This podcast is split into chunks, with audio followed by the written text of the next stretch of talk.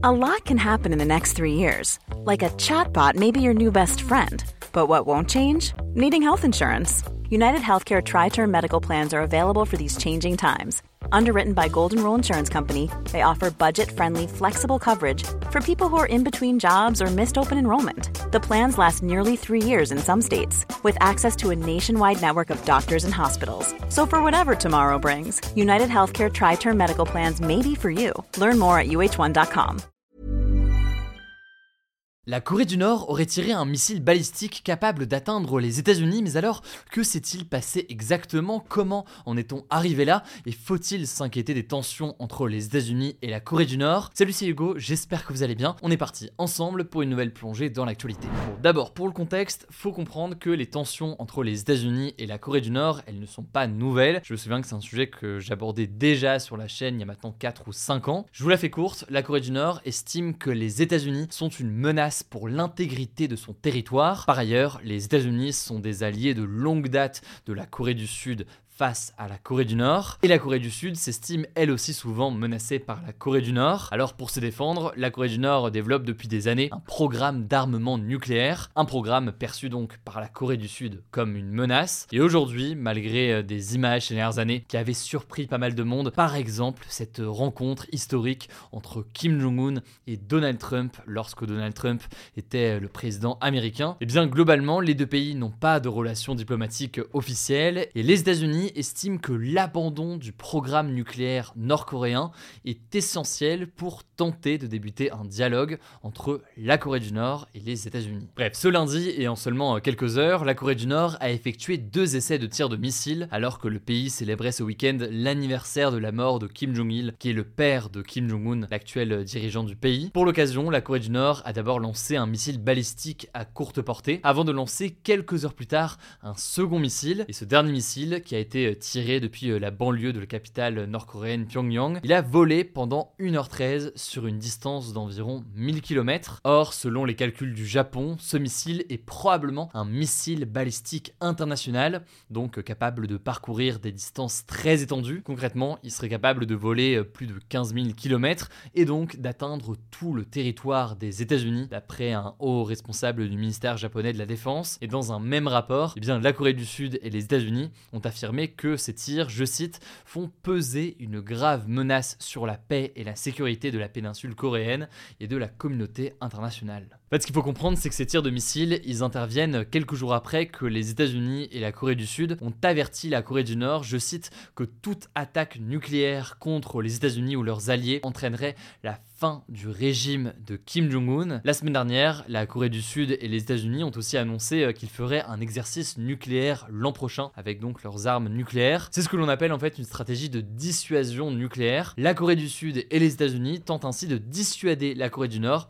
d'utiliser son arme nucléaire en menaçant donc de détruire la Corée du Nord ou en tout cas son régime en cas d'utilisation par Kim Jong-un de cette arme. Sauf que là aussi, vous l'aurez compris, ça ne plaît pas du tout à la Corée du Nord qui estime que ça je cite, une déclaration ouverte sur la confrontation nucléaire. Bon mais là aussi attention pour ne pas simplement voir chaque événement les uns après les autres et avoir l'impression que c'est une nouveauté. Faut savoir que c'est pas la première fois en réalité que la Corée du Nord envoie euh, des missiles balistiques intercontinentaux comme ça lors d'essais. Et plus précisément, typiquement cette année, c'est la cinquième fois cette année. Le dernier remontait euh, au mois de juillet. Par ailleurs, au mois de novembre, le pays a réussi à placer en orbite son premier satellite espion qui, euh, selon Kim Jong-un, aurait permis la Corée du Nord d'avoir accès à des premières images de bases américaines. Bref, des essais de missiles ou de lancement de satellites qui ne respectent pas certaines résolutions de l'ONU. Mais alors, face à tout cela, est-ce que la Corée du Nord compte réellement abandonner son arme nucléaire? Là aussi, c'est un sujet, je m'en souviens, que dès 2016, eh bien, c'est un sujet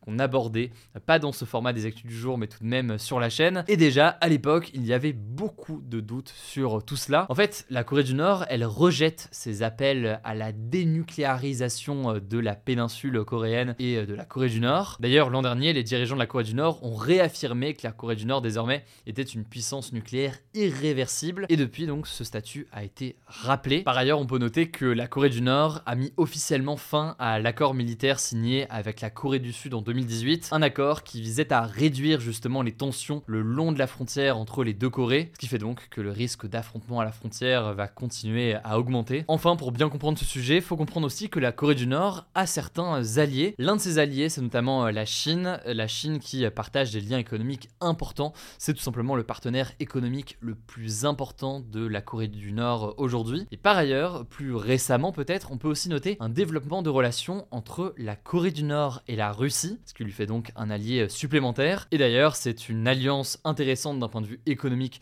pour la Russie comme pour la Corée du Nord, mais c'est aussi une alliance face à un ennemi commun, à savoir donc ici euh, les États-Unis. Bref, maintenant quant à la question de savoir s'il y a un risque d'escalade ou quoi, dans l'immédiat, eh bien la plupart des spécialistes qui se penchent sur le sujet estiment qu'il n'y a pas du tout de risque imminent ou quoi et que ces essais finalement c'est relativement fréquent en Corée du Nord et c'est une stratégie donc de la part euh, du gouvernement et de euh, Kim Jong-un. Il faut donc voir ça davantage comme une question de rapport de force. Maintenant, ce qu'il faut aussi comprendre, c'est qu'il y a un risque avec ces essais, un risque typiquement d'erreur lors d'un essai qui pourrait avoir des dégâts c'est donc tout de même intéressant à observer et à voir l'évolution euh, des discussions. On verra comment euh, la situation évolue. Je vous laisse avec Blanche pour les actualités en bref et je reviens juste après. Merci Hugo et bonjour à tous. On commence avec cette actu. L'Organisation mondiale de la santé s'est dite consternée par la destruction de l'hôpital Kamal Adwan dans le nord de la bande de Gaza. Selon le patron de l'OMS, Tedros Adhanom Ghebreyesus, de nombreux personnels de santé ont été arrêtés et au moins 8 patients ont été tués lors de cette opération. De son côté, Israël Israël a affirmé que le Hamas s'était implanté à l'intérieur de l'hôpital. Un bombardement de l'armée israélienne a d'ailleurs tué un agent du ministère français des Affaires étrangères ce week-end à Rafah, au sud de Gaza. Il avait trouvé refuge dans la maison d'un de ses collègues du consulat général de France. Dernière info sur Gaza, l'armée israélienne a annoncé ce lundi la découverte du plus grand tunnel du Hamas creusé sous la bande de Gaza. Toujours selon l'armée israélienne, il mesure environ 4 km de long et débouche à quelques centaines de mètres seulement du territoire israélien. Il est équipé d'un système de canalisation, d'électricité, de ventilation, d'égouts, de réseaux de communication et même de rails. D'ailleurs, selon un photographe de l'AFP qui a pu se rendre sur place, il est apparemment suffisamment large pour y faire passer des véhicules. Deuxième actu, après un pic ce week-end, le fleuve de la Charente a entamé sa décrue qui devrait durer jusqu'à Noël selon Météo France. Ça veut donc dire que l'eau qui avait débordé du fleuve va lentement revenir à la normale. Au total, à Sainte, l'une des principales villes du département, plus de 1000 maisons ont été touchées et environ 150 personnes évacuées selon le maire de la ville. En tout cas, le préfet de Charente-Maritime a demandé l'état de catastrophe naturelle qui permet en gros d'accélérer les indemnisations des victimes, mais aussi la prise en charge de dommages qui ne sont pas couverts par les assurances traditionnelles. Troisième actu, je voulais vous parler des changements de la plateforme Parcoursup qui ouvre ce mercredi. Parcoursup, c'est une plateforme qui permet de gérer les admissions post-bac dans l'enseignement supérieur. La première nouveauté, c'est que les élèves pourront créer leur profil dès la seconde et non plus en terminale. Selon la ministre de l'enseignement supérieur Sylvie Rotaillot, ça permettra notamment d'aider les secondes à choisir leur spécialité pour la première et la terminale. Le deuxième changement, c'est que de nouveaux chiffres clés seront apportés sur chaque formation, permettront de savoir si par exemple une formation est peu ou beaucoup demandée,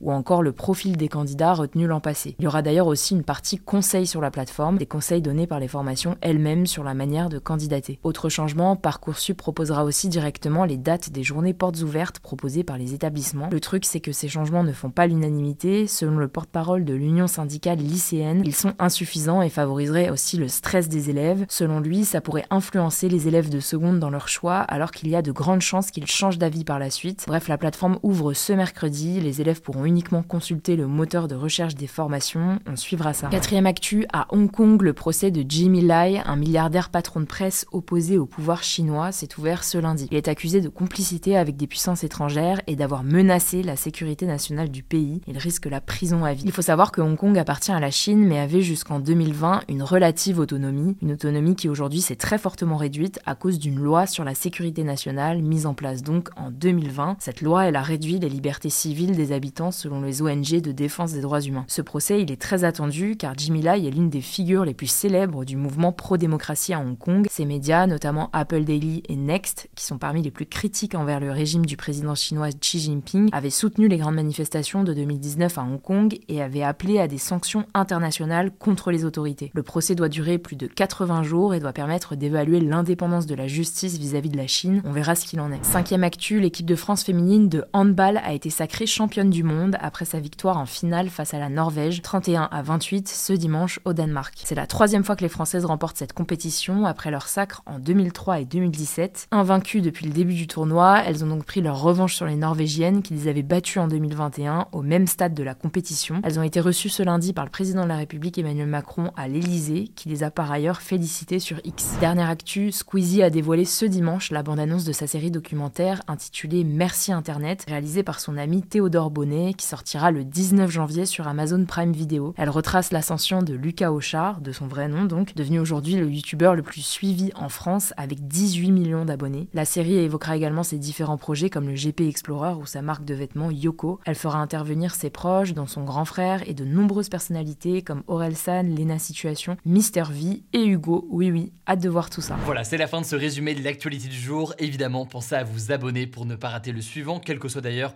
l'application que vous utilisez pour m'écouter. Rendez-vous aussi sur YouTube ou encore sur Instagram pour d'autres contenus d'actualité exclusifs. Vous le savez, le nom des comptes, c'est Hugo Décrypte. Écoutez, je crois que j'ai tout dit. Prenez soin de vous et on se dit à très vite.